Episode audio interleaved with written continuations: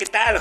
Joven contribuyente, recuerda que si tú eres una persona física con actividad empresarial, ya sea en reciclo, recuerda que tienes una prórroga como tal hasta el 31 de diciembre para que tú puedas seguir facturando por medio de mis cuentas con la pura contraseña de tu RFC.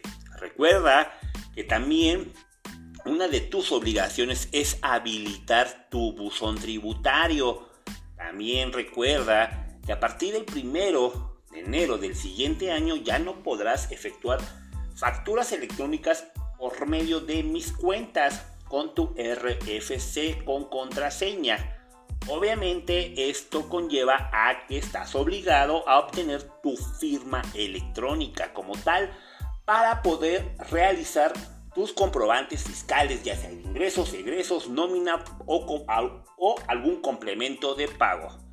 Recuerda también cumplir con todas tus obligaciones fiscales como personas físicas, habilita tu buzón tributario, tus medios de contacto, eh, tramita tu firma electrónica si aún no la tienes, trata de conseguir una cita para que puedas tramitar eh, tu firma electrónica. También se va a proporcionar eh, a principios del siguiente año, exactamente el primero de enero, eh, nada más va a estar habilitado la parte de la facturación 4.0.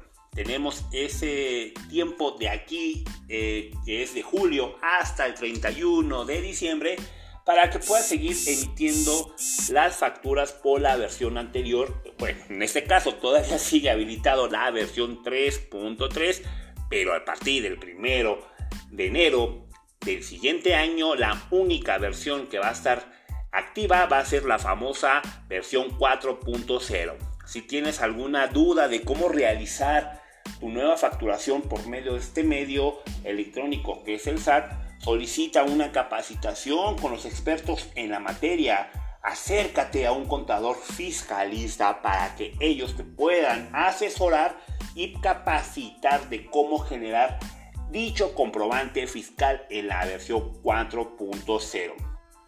Si gustas, puedes solicitar una asesoría con nosotros, los expertos en la materia.